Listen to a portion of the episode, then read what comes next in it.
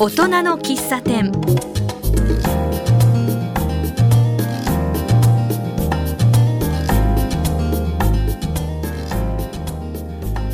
ようこそ大人の喫茶店へ。この番組ではこの街を明るくする元気にする活動やお仕事をされている人をお迎えしお話を伺っています。私はマスターの小原田康久です。今回のお客様は田無駅南口にある焼き鳥だるまさんのご主人横山昭夫さんです。どんなお話をしているのか聞いてみましょう。田無の駅の南口えー、もうすぐですよね、はい。えー、そこに焼き鳥だるまさん、えー、あれ階段降りてもうすぐに分かりますよね。あそうですね。ね、はい、あの提灯、はい、いわゆる赤ちょうちんと違うんですよね。そうですね、えー、はい、東久留米にあるちょうちん屋さんに頼んで作っていただいたんですけども、えー、あの普通の赤だとちょっと目立たないかなと思いまして、うん、でまあ今の赤と白の赤白ね。そうですね。あれね今話題のねあのラグビーの日本代表のね、はい、ユニフォームとね、今でも旬ですもんね。そうですよね、はい、ええ。今日来ていただいたのは焼き鳥だるまさんのね、えー、ご主人で横山昭夫さんで今日いろいろと楽しいお話を、ね、聞かせていただけと、よろしくお願いします。お願いでそのだるまさん焼き鳥屋さんですけどねこのご縁は、えー、西東京の商工会のね一点一品という事業があってそこの小冊子で僕がちょっと取材でお邪魔しましてね、はい、ええ、大山鳥ですか、はい、あれの雑炊ですよね、はい、ええ、あれの取材させていただいたんですけども、はい、なんか皆さん、まあ、焼き鳥を食べてお酒を飲んで、最後にぱりあの雑炊を食べられると。はい。なんかもともとまかないだったっていう。そうです。ええ。まかないで、ね、はい、あのうちのお袋が、ええ、あの作ってでそれがやっぱ美味しかったのででお客さんも、まあ、ちょっとあの提供したらちょっともうこれ絶対メニューにした方がいいっていうことで、うん、それからあのメニューしたんですけども。あ、はい、あのまあ、焼き鳥食べてねお腹結構いっぱいになってもあれだと入ってきますよね。そうですね。あ,、あのお店はね結構なんか雰囲気としてはねまあ、古いというかね、うん、古いと言ったりするかもしれないけどね、はいはい、あのまあ、昭和の雰囲気というかね。そうですね。ね、はい、なんとなくこう、まあ、我々の年代ね、50代60代になるとなんか懐かしいこう居酒屋さんの雰囲気でね、えー、で結構広くてあれ何席あるんでしたっけ？えっ、ー、と席数は41です。41席ね、はい、えー、でまあおじさんたちが会社帰りに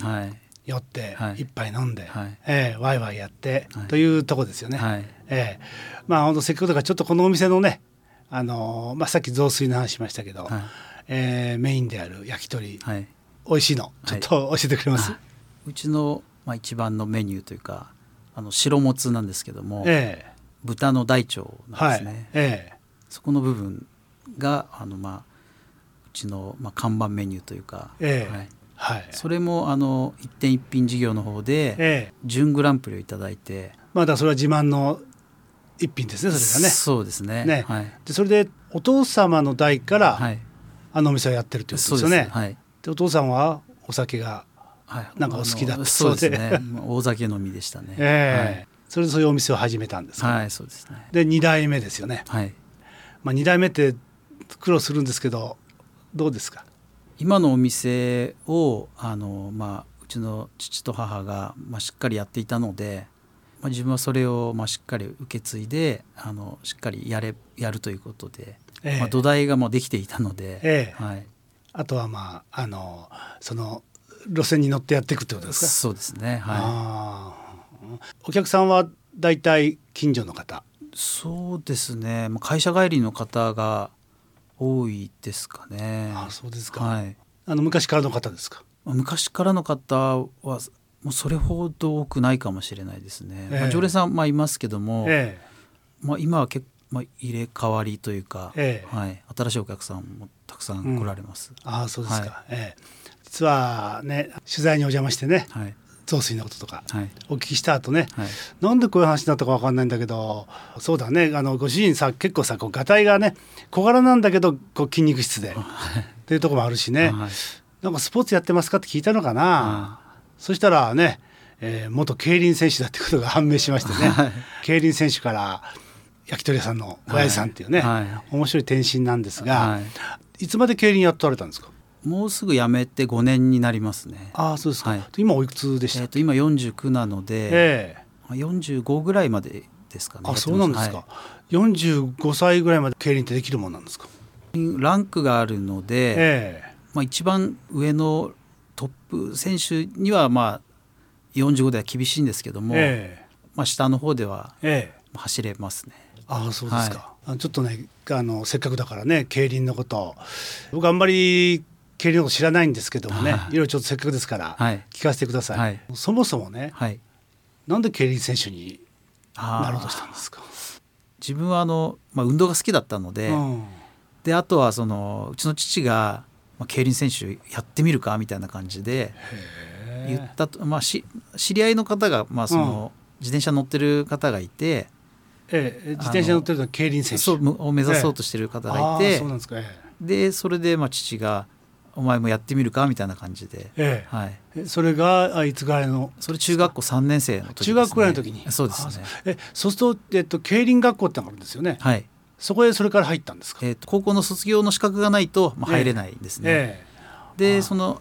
競輪学校の試験は10月の秋にあるんですけども、え、その秋の時には高校3年生で、まあ、卒業見込みという形で受験するんですね。あそうですか、はい。なのでまあ試験に合格しても高校卒業できなない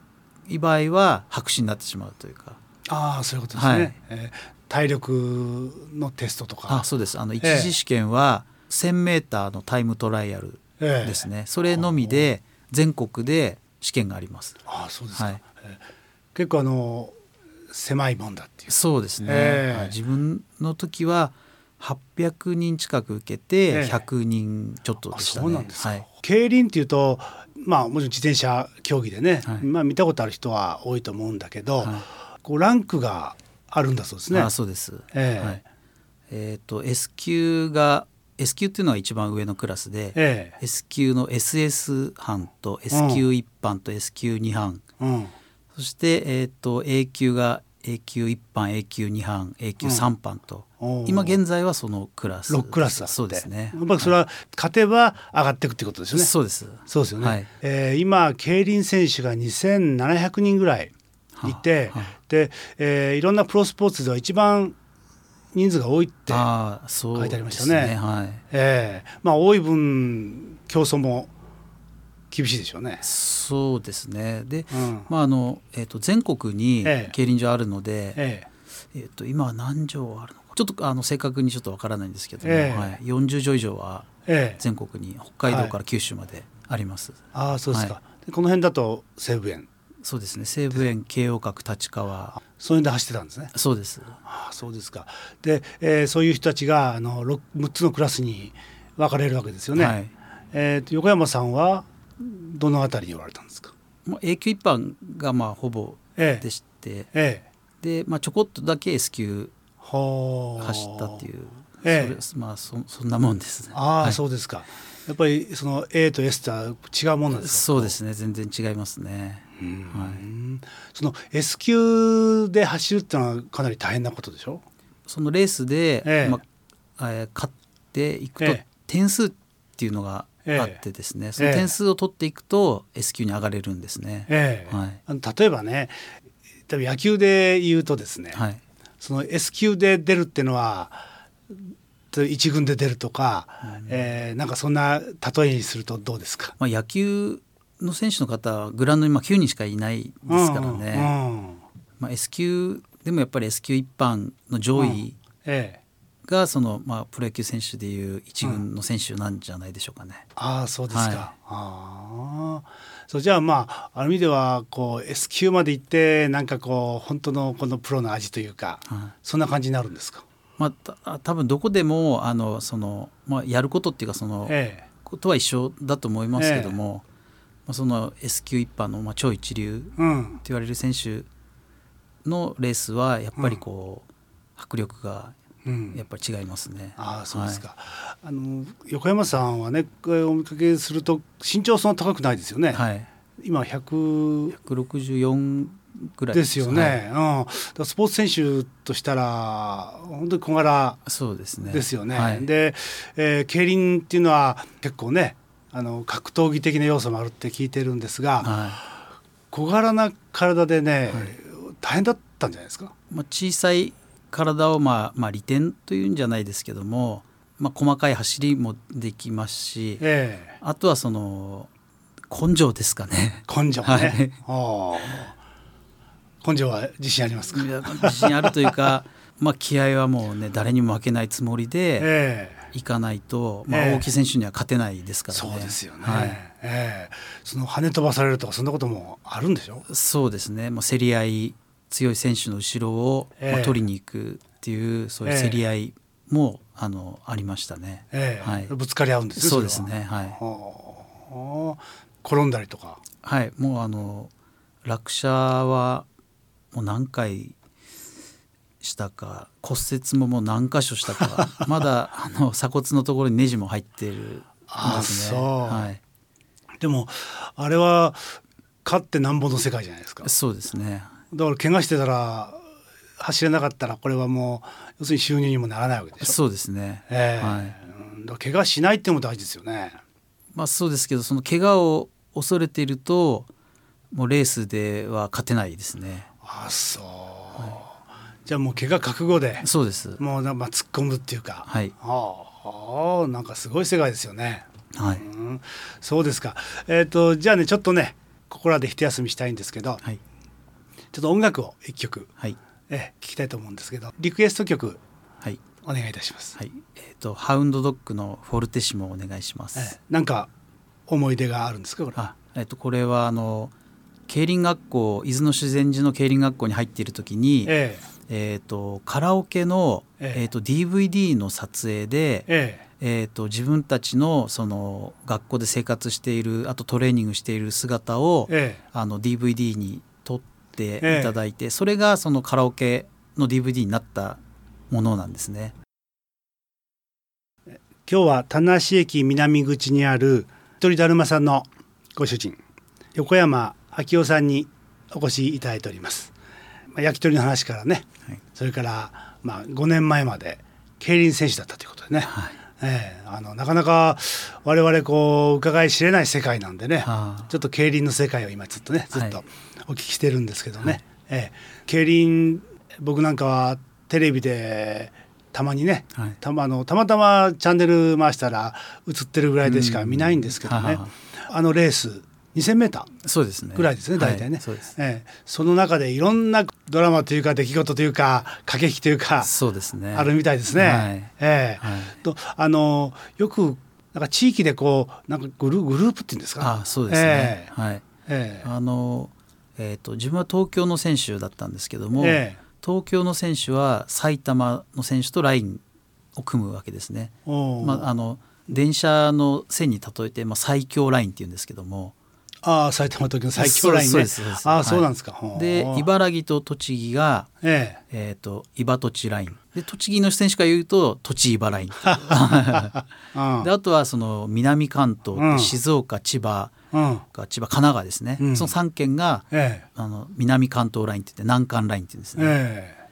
であとは、えー、上信越ライン。もうそうまあいろいろラインがあって、ね、あそうですねラインっていうのは要するに仲間ってことですか？そうですね、ええ。はい、そうするとレースの時にはその例えば東京と埼玉まあ小山さんだったら、まあ、埼玉の選手と組んでレースを有利に進めていこうっていうわけですか、そうですね。その自分たちの役割が決まってまして、ええ、先行選手っていうのは、あの前で風を切る選手で、うん、その後ろを走る番手の選手と、まあ、3番手の選手、うん、で番手の選手っていうのはその番手っていうのは2番手2番手ってことですね、はいはい、2番手の選手は点数の高い追い込み選手なんですね。お力のある人ってそうですね、はいはい、で3番手はその,、まあ、その人よりも点数が、まあ、ない選手は3番手4番手ってなるんですけども、えー、まあ、大概、まあ、3番手ぐらいまでじゃないとその届かないまあ、ゴールに届かないので、うん、4番手回る選手は他のラインの3番手に回ったりすることもあるんですね。まあ、その選手の考え方なんですけども、ええ、でそのまあ4番手回るのが嫌だったら、うん、その他の県のあの番手の選手に競り込むんですね。2番手欲しいっていう。ああそう自分からこう仕掛けてくる。そうですね、えー、はい、はいはい。そういう、まあ、無国旗の強い人がいれば、まあ、そういうところで勝負っていう形で、えー、はい。えー、そうするとレースが始まりますよね、はい、横山さんは大体どの辺りをこう走ることが多かったんですか？自分は追い込み選手なので、えー、番手か、まあ、3番手ですね、えー、その辺のいい位置を取りに行くと、はい、そうですね。この取り位置取りは合戦と言いますかね、はい、これは行われてるわけですね。そうですね。あ、はい、で結構それもこう体を当てていいわけでしょ？そうまあいいというまあそうですね。まああのまあ来たらブロックします、ね、後ろからこう、まあ、あの走ってきた時はもうブロックしたりですね。あそう自分がいいポジション取ってるとそこへこう、えー、競りかけてくる、はい、その場所を取ろうとする人がいるってことですね。そうそういう選手もそうですね。あ、はい、そうするとこうそこに対して受け受けなくちゃいけないわけだ。そうですね。受け、ね、受けたりあとはまあ自分がまあ競りかけに自分のそのラインに先行選手がいない場合、うん、あの他の県の先行選手の後ろを、うん、あの場所を取りに取りに自分が取りに行くと。そうですね。で競りかけに行くってことですね。そう、はい、だ淡々と流れてるわけじゃないんですよね。そうですね。ええ。で何周もこう回りますよね、はい、その間中ずっとそういう場所取り合戦っていうのがそうですね。あちこちで行われてるってことなんですね。すんなり回れる時もあるんですけども、うん、まあ、競り合いがある時もあって、まあ、あちこちでこうみんなが競ってるってわけじゃないんですけども、うん、あそうですか、はい、えー、でそうそういうことがでこうレースが進んできますよね。はい、えー、っとまあそのレースの途中でこう面白いというか、はい、なんかちょっと我々が知らないようなことで起こってることあるんですか、まあ、9人で走るんですけども、えー、その3人3人3人で綺麗にラインが3人に分かれてる時は、えー、あとはもうその先行やそのラインの先頭の先行屋に、うん。えー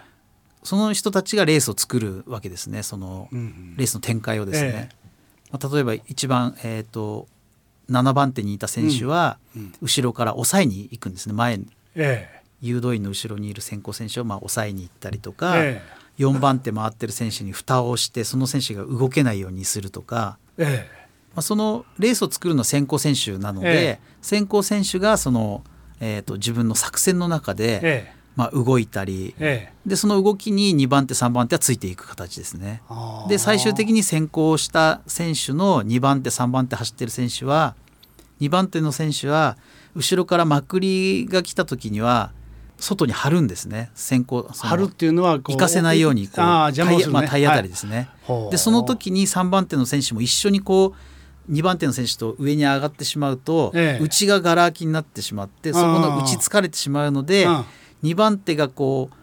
張ってるところを3番手の選手はしっかり内を締めて内側を抑えるってことね。そうですね。もう役割がきっちり決まってるんですね。で後ろから来るのを牽制するわけですね。そうですね。あそうなんです。ね、はい、そういうことがずっと行われていって、はい、あのいよいよ、まあ、直線というかね、はい。えー、勝負どころ、はい。えー、この辺では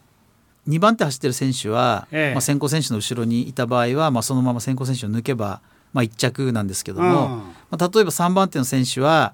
2番手の選手が外に抜きに行った外を踏むと距離が遠くなってしまうので,、あのその先行選手と2番手の走る選手の間を割ったりしますね。はあ。その時その間が空いてればいいけど、はい、空いてない時もあるでしょ空いてない時は、うん、もうその前輪がペダルに入ってしまったりとかまあ、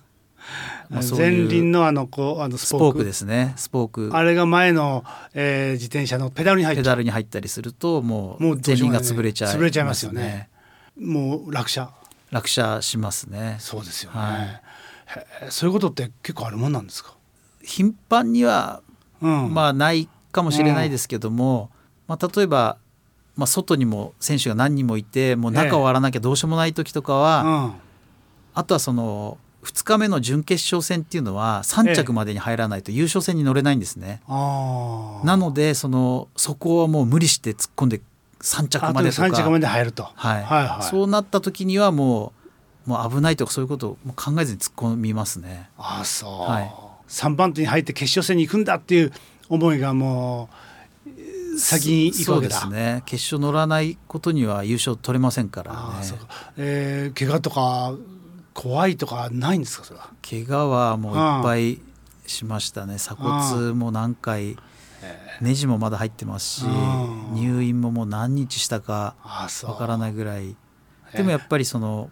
怖いとかそういうことを思ってると絶対勝てませんねレースでは。ね、はい。でもそういうやっぱりこう根性ってさっき根性って言われたけどそれがあるから小柄でもそういう S 級に出る、うん、出れるぐらいに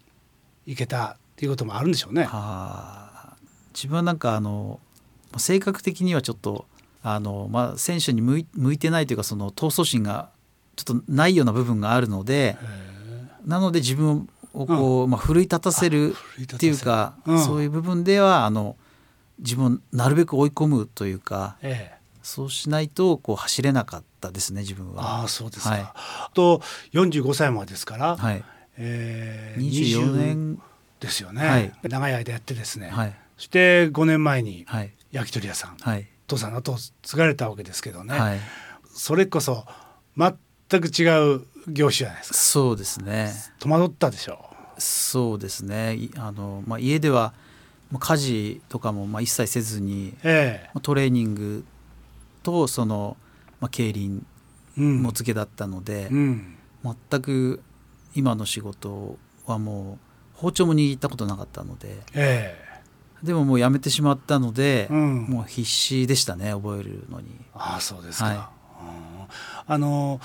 お客さん相手でしょ今の仕事は。い。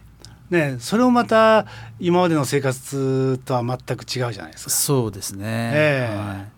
まあ、あの今まではやっぱりあの勝負の世界にいたので、えー、しかもその、まあ、競輪でこう位置を取り合ったりもしたので、うんうん、なかなかこう人とこ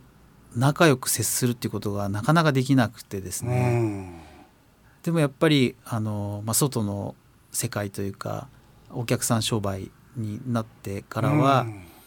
まあ、少しずつですけどもあの、まあ、できるようになりました。そうですね、はい、そうですよね、はい、競輪って言ったらもうそれこそもう自分のある意味では腕一本でね、はい、うん、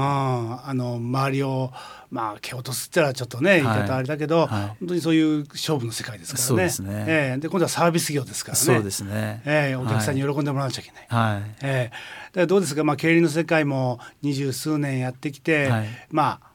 いいことも悪いこともいろんなことを体験してきたと思うんですけどね、はい、また今度の新しいこの、はい、えー、焼き鳥屋さん。はいえー、いろいろとねあの、まあ、苦労もあるだろうけど、はい、楽しいこともいっぱいあると思うんですけどね。はい。えー、そうですね。毎日あのいろんなお客様が、まあ、来ていただいて、えー、あのもうとても楽しいです。あそうですか、はい、えー、あのどういうお話をされるんですかまあそんなたわいもない話なんですけども、えー、あのまあ、常連さんとか、うん、あとはそのまあ、田無は地元なので、えー、あの同級生が、まあ、来てくれたりとかあとは選手時代の仲間も来てくれたりとか、うん、はい、そういうのでも毎日あの今日はどんなお客さんが来るのかなみたいな、えー、はい、楽しみです。テレビなんかでもね、えー、紹介されたりとかいろいろとね面白い展開もね、はなんかいろいろあるみたいだから、はい、これからね、はい、楽しみですよね。あありがとうございます。えー、はい、まあね競輪で培ったそのねまあ、根性でね、はい。えー、この焼き鳥屋さんでも、はい。えー、今度は SS 級ですね。そうですね、ね、焼き鳥の SS 級をね、はい、目指していただければと思いますね。はい、はい、えー、っとそうだ。お店の場所をね、はい、ちょっともう場所言うほどでもないんだけどね、はい、本当に南口の階段を降りたら、もうちょっと距離感としては分かる分かりますね。そうですね。十、ね、歩ぐらいですか。ね、その本当にあの、えー、赤と白の、はい、えー、ラグビージャージ柄のね、はい、提灯を見見つけてもらって、はい、その階段を上っていけば、はい、分かりますよね。はい、ちょっと電話番号をゼロ四二四六七二五二八です。はい、ぜひね、焼き鳥だるまさん、はい、ね、ぜひ、えー、訪ねてみてください。はい